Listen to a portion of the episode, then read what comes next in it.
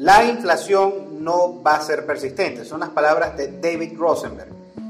Para los que no lo conozcan, David Rosenberg es un economista bastante destacado dentro del mundo de las inversiones, tiene una opinión bastante valorada, así que vale la pena conocer hoy cuál es su perspectiva sobre los mercados y la economía en general. Rosenberg, que es graduado de la Universidad de Toronto, fue economista en jefe de Merrill Lynch para Norteamérica, tiene actualmente su propia compañía, Rosenberg Research and Associates, así que vale la pena ver qué tiene que decir David Rosenberg sobre la economía y los mercados. Rosenberg empieza hablando, obviamente, sobre todos estos titulares que vemos en todos los noticieros sobre finanzas y medios especializados, hablando de una alta inflación que obviamente está existiendo, más alta de, lo acostumbrado, en países como Estados Unidos y específicamente en Estados Unidos. Y esto va a afectar el resto de la economía y ya la está afectando. Primero, Rosenberg menciona que esta inflación no será persistente debido a muchísimos factores. Primero está hablando de que acabamos de salir de la pandemia más grande después de un siglo y obviamente el contexto histórico no permite una inflación sostenida más allá de las cantidades de dinero que se han imprimido. Entonces también se tiene obviamente debido a esta pandemia, un shock de deuda bastante, bastante drástico desde febrero de 2020, que es más o menos cuando empieza a afectar la pandemia en diferentes poblaciones. Entonces, obviamente también vemos esto, que una caída del crédito emitido por los bancos, ya que no existen las condiciones para ellos generar préstamos productivos, ya sea a negocios o a familias que desean adquirir una vivienda para, obviamente, y es lo que desarrolla auge económico, que puede generar inflación, una inflación sostenida. Entonces, luego también vemos los gigantes estímulos que ha generado Estados Unidos, es decir, estos trillones de dólares que han ido en cheques de estímulo, en dinero para las empresas, en seguros de desempleo, entre muchísimas otras cosas y obviamente combinado esta política fiscal con una política monetaria del la Reserva Federal y otros bancos centrales de imprimir grandes cantidades de dinero. Y es lo que ha sostenido la economía por ahora. Menciona también que sin este, estos estímulos gigantes y esta política fiscal, simplemente gastar dinero público a mansalva, si no fuera por esto, no veríamos, veríamos una caída del 6%, 6% menos de Producto Interno Bruto que estamos viendo actualmente.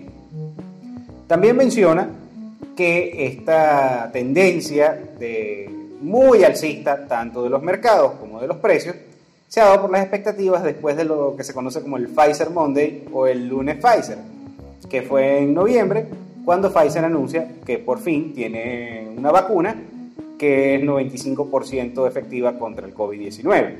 Esto obviamente recordando que los inversionistas y los mercados piensan a futuro, toman decisiones a futuro y es que están viendo que en el futuro va a haber eh, más auge económico, bueno, solamente por el hecho de que salió esta vacuna. Y obviamente ya esto ha sido descontado a futuro porque ya, estamos viendo las consecuencias en los países donde ha habido bastante vacunación, donde ha funcionado bien, ya la gente está saliendo a la calle, ya están yendo a restaurantes, al cine, viajando, etcétera, etcétera. También habla sobre eh, que lo que ve es una tendencia desinflacionista porque todo esto no se va a mantener, los estímulos no se van a mantener, en algún momento los bancos centrales harán su típica corrección y obviamente los mercados no van a seguir sosteniendo esta narrativa de que va a seguir una inflación consistente y no, no, no se va a mantener eh, esta especulación, una sobreespeculación que estamos viendo desde el mercado accionario hasta las materias primas, hasta los bienes raíces, etcétera, etcétera, como hemos hablado, la burbuja. Rosenberg también habla sobre las 3D que evitan que exista alta inflación Y estas son demografía, deuda y tecnología disruptiva. En cuanto a la demografía, ya hemos hablado varias veces, lo hablamos en el video de Lazy Home, los dejo por aquí, donde tanto Lazy como Rosenberg hablan de que no existe la demografía para un alto crecimiento económico que genere alta inflación. Vemos que las demografías en las economías desarrolladas, China, Japón, Europa y Estados Unidos, tienen demografías demasiado envejecidas para generar ese alto gasto, ese alto auge que, que genera, que es el que viene de la inflación, que viene del consumo. El segundo es la deuda. Vemos que en todas estas economías existen unos niveles de deuda masivos, tanto deuda gubernamental como deuda corporativa, como deuda de los hogares, y vemos que 4, 5, 6 veces el nivel de deuda total sobre el Producto Interno Bruto. Por último, la tecnología es disruptiva para, la, para generar inflación. ¿Por qué? Muchas personas citan de que en el futuro, en el futuro cercano, podemos ver una inflación, una alta inflación y un alto desempleo, como el de los 70. Menciona Rosenberg que durante los años 70, por lo menos, no existía Internet. Y entre muchas otras tecnologías que utilizamos actualmente, que son deflacionarias. La, la tecnología bien aplicada es deflacionaria porque hace más eficientes los procesos y obviamente los hace menos costosos. Entonces, teniendo a todas estas tecnologías, vemos que afectan 4% anualmente el desarrollo económico, es decir, es 4% que le quita a la inflación, así como la inflación nos roba poder adquisitivo, la tecnología nos devuelve poder adquisitivo al ser todo más eficiente y menos costoso. Ahora, al hablar del aspecto microeconómico, es decir, las familias y la economía real, donde también vemos que, si es cierto, los precios al consumidor han aumentado bastante, esta tendencia no es sostenible. Primero porque los hogares en este momento no están recibiendo créditos bancarios. Desde que inicia la crisis del COVID-19, los grandes bancos no han reducido bastante los créditos que emiten y de ahí es donde viene la inflación, por lo menos en Estados Unidos, debido a cómo está estructurado el sistema financiero. Entonces, lo que causa es que menos créditos, menos dinero que circula en la economía real, a pesar de lo que vemos en los balances de la Reserva Federal, que han aumentado la masa monetaria. Vemos también que los salarios por lo general, la, la suba de salarios, la subida de precios de salarios, va acompañada a la producción, mientras que la producción en general de la economía no ha llegado todavía a los niveles previos a la crisis del COVID-19. Por lo tanto, no podemos ver precios superiores a los que vemos, a los que veíamos antes de la crisis del COVID-19. Otro factor muy importantísimo, y este es probablemente el más importante, Debido a que los salarios es probablemente la principal causa de una inflación permanente, y por los factores que estamos hablando, no deberían aumentar en general, también vemos que existen más de 15 millones de personas dentro de Estados Unidos, que eso es bastante, un porcentaje bastante importante de la población económicamente activa, que están recibiendo estímulos o seguros de desempleo, ya sean federales o de sus respectivos estados. Por eso no no es, no es plausible ver un aumento de la inflación porque estos seguros están proyectados a vencer para septiembre.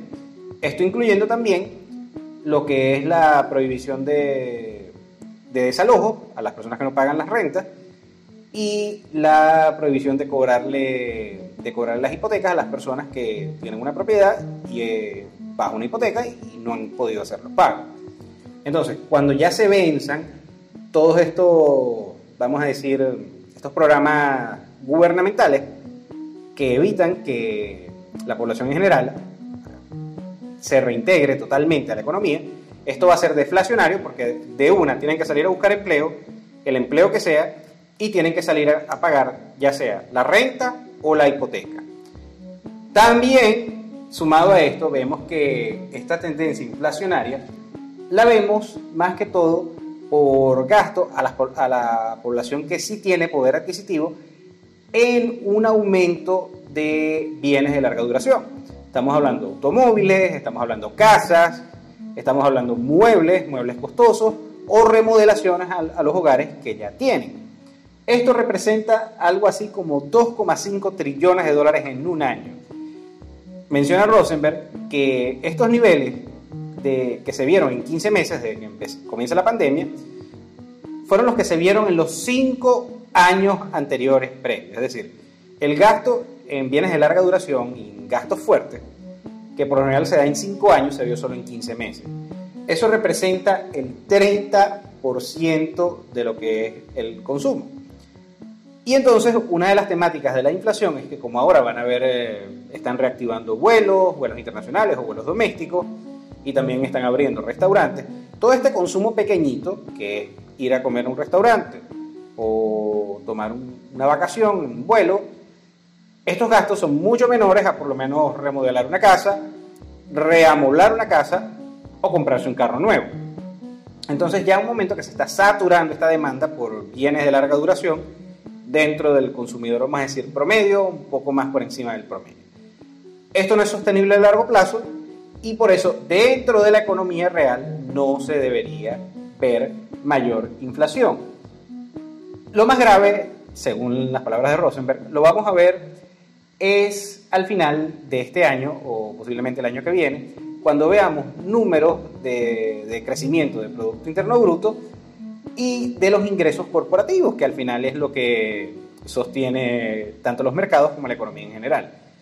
Al ver unos probables resultados negativos y ya analizando que para finales del año, del año pasado vimos un decrecimiento de lo que es la actividad económica en general, esto combinado con todos estos factores ya mencionados, pueden hacer que por fin se acabe esta espiral, inflación, esta espiral inflacionaria que estamos viendo en Estados Unidos y también estos mercados financieros sobrevalorados. Habla Rosenberg sobre el mercado inmobiliario. De buenas a primeras dice que el mercado inmobiliario está sobrevalorado y está en una burbuja no solo se refiere al de Estados Unidos, sino que refiere a muchas de las economías desarrolladas y específicamente las economías anglosajonas. Canadá, Reino Unido, Australia, Nueva Zelanda están en una burbuja inmobiliaria. En Estados Unidos por encima del 20%, en Canadá probablemente sobre el 30%, recordando que Rosenberg es canadiense, así que sabrá un poco más que yo de eso. Y ni hablar del resto de las economías. ¿Por qué? Primero señala la relación entre lo que cuesta la propiedad y lo que se obtiene por renta, por alquiler. Se obtiene muy poquito por alquiler con respecto al precio, lo que no hace viable una inversión inmobiliaria, ya sea para una familia como para una compañía especializada en bienes raíces. También estamos viendo que la relación entre los salarios eh, y los precios tampoco se relaciona bien debido a que los precios son, los precios muy altos para los salarios, vamos a decir, de la clase media, los, los salarios estándar.